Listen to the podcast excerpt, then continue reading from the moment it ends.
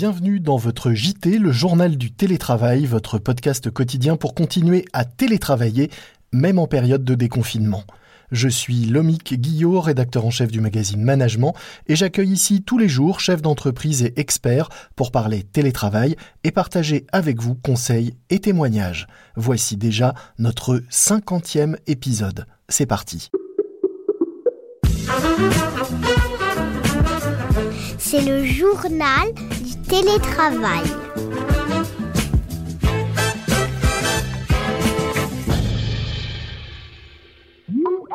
Aujourd'hui, pour ce cinquantième numéro, j'accueille Charles de Fréminville, président cofondateur de Bloom at Work, un outil de sondage et d'enquête RH auprès des collaborateurs. Bonjour Charles. Bonjour. J'ai tenu à vous avoir avec nous car après avoir sondé plus de 200 entreprises et des milliers de salariés avec votre outil, vous avez publié un guide qui synthétise 10 bonnes pratiques pour mieux collaborer à distance, des idées qui ne peuvent donc qu'intéresser les fidèles de notre podcast. Euh, je vous propose bah, de prendre simplement les choses dans l'ordre et de nous dire quelles sont ces idées et en quoi elles peuvent nous être utiles. On commence avec la première qui est répondre à toutes les questions, dont la mienne. Pourquoi?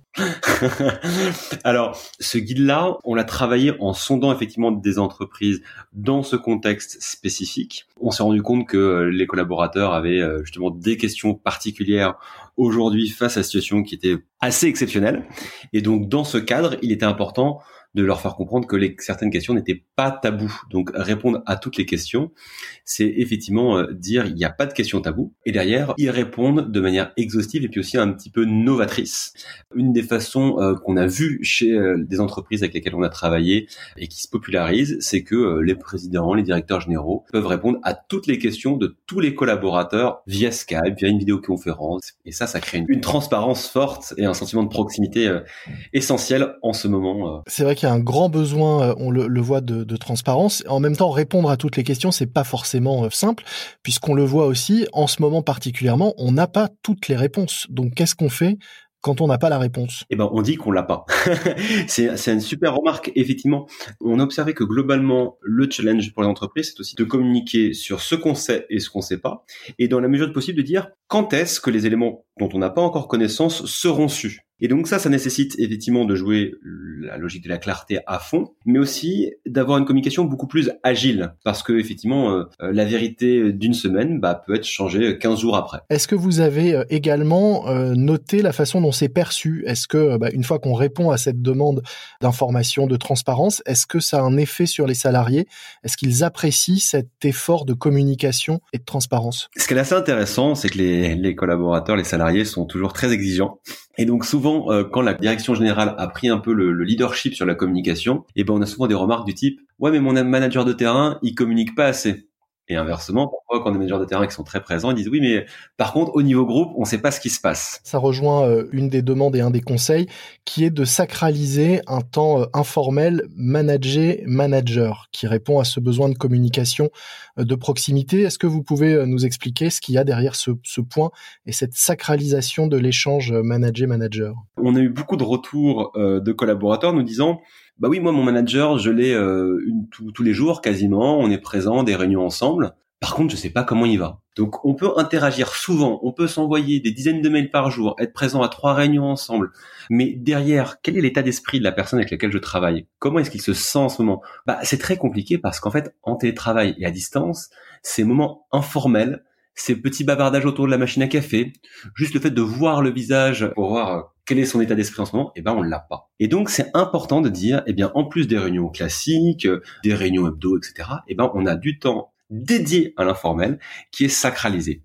C'est aussi essentiel parce que c'est ça qui met de l'huile dans les rouages et arrive à réhumaniser un télétravail qui parfois peut être un petit peu déshumanisé. Ça rejoint également deux autres points et deux autres conseils que vous avez remontés à travers euh, votre outil. Un point qui est de créer des rituels d'équipe originaux euh, et réguliers et l'autre qui est de partager sa météo, ce que vous appelez sa météo au quotidien. On se dit tous comment ça va de manière informelle et puis euh, la réponse tout le temps c'est ouais ça va, ça va. Mais qu'est-ce qu'il y a derrière et comment est-ce qu'on pourrait arriver à juste passer le, le cran d'au-dessus pour creuser et un peu sentir effectivement quelle est la météo des gens et donc comment est-ce qu'ils se sentent. Et eh ben plutôt que de, le faire de manière trop euh, trop formelle, euh, on a un de nos clients dans l'industrie agroalimentaire. Euh, ce qu'ils font, c'est qu'ils ont un petit rituel et donc ils commencent leur réunion en disant, bah, en fait, on va prendre un, un, petit bout de papier et on va noter sur une échelle de 1 10 quel est mon moral en ce moment. On voit les visages de tout le monde, on fait 5, 4, 3, 2, 1 et puis on tourne tous notre petit bout de papier et donc on montre le chiffre de notre moral à tous nos collègues et donc on voit une sorte de mosaïque du moral des équipes qui s'affiche d'un coup. Et puis c'est une façon derrière d'engager la discussion et de dire bah tiens j'ai l'impression qu'en ce moment tout le monde est entre 7 et 8 bon ça va plutôt pas mal euh, mais tiens, un tel, pourquoi t'as eu 10 euh, Qu'est-ce qui se passe euh, Puis bon, toi, 5, 6, qu'est-ce qui se passe aujourd'hui? Ah bah, J'ai plus de boulot, etc. Et sur les rituels qui, eux aussi, contribuent à, créer du lien? Ça, il y en a différents. Et, c'est à chaque équipe, à chaque entreprise de trouver rituels. Des rituels, on peut en avoir à l'échelle individuelle. Le matin, je me lève, je me fais un café, je regarde mes emails et puis ensuite je commence par mes réunions. On peut y en avoir au niveau de l'équipe. Toutes les semaines, on se fait une réunion hebdomadaire. En fin de semaine, on fait un petit mail de débrief pour partager l'équipe. Et puis, il peut y en avoir aussi au niveau de l'entreprise avec euh, euh, la communication par mail du DG qui va tomber tous les lundis matins, par exemple. Et puis, euh, pour faire le lien avec ce qu'on disait sur les moments informels, on peut aussi avoir des rituels juste ludiques. On a de plus en plus d'équipes qui euh, vont faire des Pictionary en ligne, des loups-garous en ligne, le petit bac même qui revient euh, fort à la mode. On appelle parfois même le petit contrôle continu, je crois, mais ça c'est autre chose, qui nous permet aussi de créer des liens et de rire ensemble. Au-delà de ces rituels, un des points qui remonte aussi et qui rejoint sans doute la météo personnelle au quotidien quand on, repère que quelqu'un euh, va pas bien ou ne participe pas ou, euh, ou a le moral un peu en berne, euh, vous dites, ou en tout cas les, les, entreprises et les collaborateurs que vous avez interrogés vous disent, il ne faut pas hésiter en ce moment à décrocher son téléphone.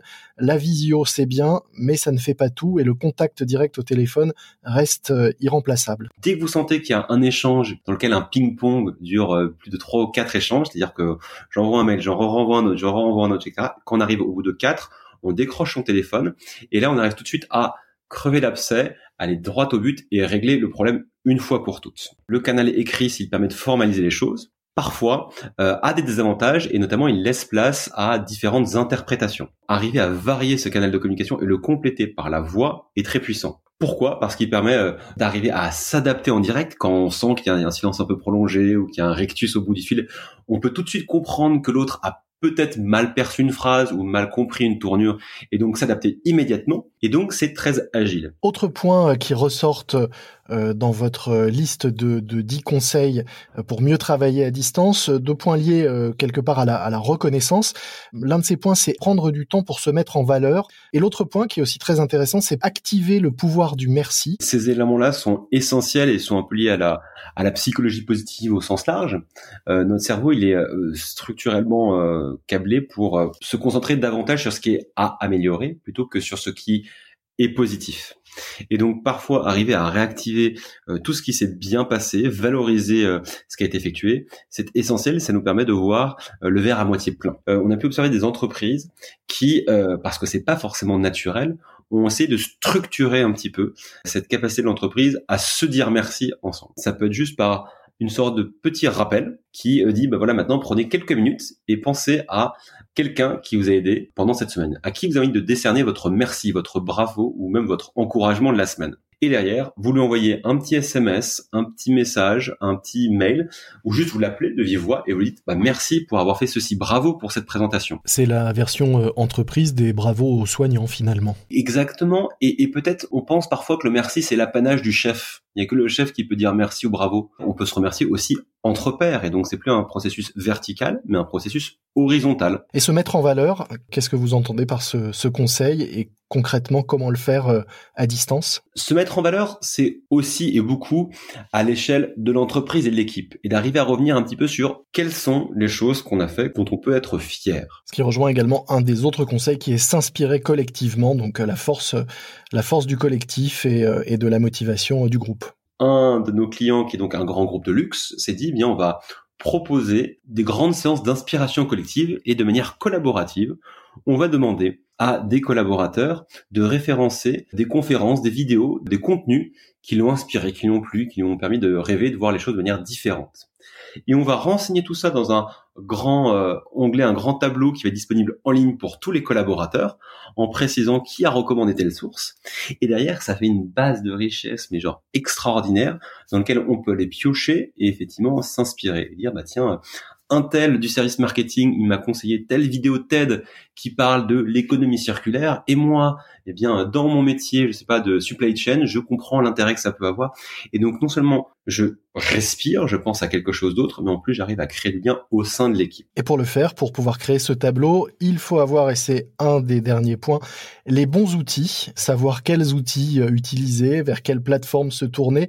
Et il faut aussi, euh, et c'est le, dernier point, être formé au télétravail, pas forcément euh, comme on l'a fait là, tous sur le tas ou à marche forcée, mais aussi essayer de se poser pour réfléchir à ce qu'on a pu euh, en apprendre et, aller plus loin. Il y a une vraie distinction à faire et elle est importante entre le télétravail ponctuel un ou deux jours par semaine et le télétravail à 100% comme on l'a fait en ce moment. C'est deux choses radicalement différentes et qui renversent notamment les usages, les droits, les responsabilités de chacun des collaborateurs. On essaie de synthétiser en deux mots clés qui sont confiance et autonomie.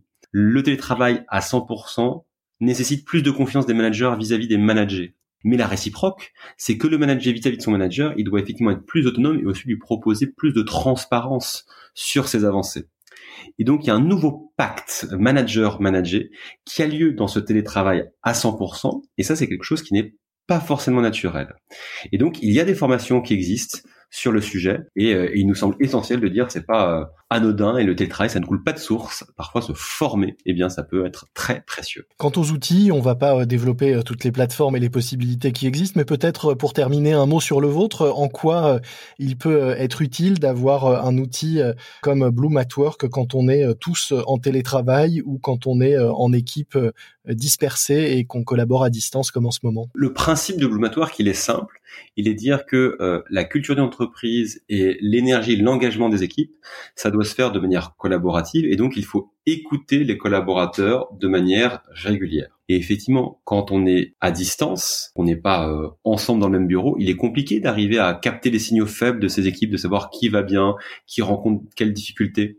Et donc nous, nous proposons une solution, un logiciel qui permet d'envoyer par mail des enquêtes de deux minutes maximum pour prendre le pouls des équipes et que chaque manager puisse avoir sa boussole et voir quel est le moral des troupes en ce moment. Merci beaucoup, Charles de Fréminville. Je rappelle que vous êtes président, cofondateur de Bloom at Work, un outil de sondage et d'enquête RH. Euh, Nous mettrons dans les notes de cet épisode un lien pour euh, télécharger euh, la totalité de votre guide. Merci à vous. C'est la fin de notre cinquantième JT, le journal du télétravail, un morceau à ajouter à votre playlist de confinement duo un duo justement entre Philippe Catherine et Angèle, une chanson qui pourrait avoir été enregistrée par Skype tant chacun chante sa version dans son coin. Un morceau vraiment drôle et positif, duo donc. Et puis un podcast que je vous recommande, Le Confiné Libéré. C'est un podcast à base d'interviews Skype sur le retour au travail animé par David Abiker pour le compte de la mutuelle Malakoff Humanis. À écouter sur le site le tout attaché, le comptoir de la nouvelle entreprise.com, le confiné libéré. Notre podcast, vous le retrouvez lui sur le site management.fr ainsi que sur toutes les plateformes de podcast. N'oubliez pas de vous abonner pour ne manquer aucun nouvel épisode. Je vous dis à demain pour notre édition week-end spéciale déconfinement. D'ici là, soyez prudents, continuez à respecter les consignes et les gestes barrières. Portez-vous bien et bon télétravail à tous. C'est le journal du télétravail.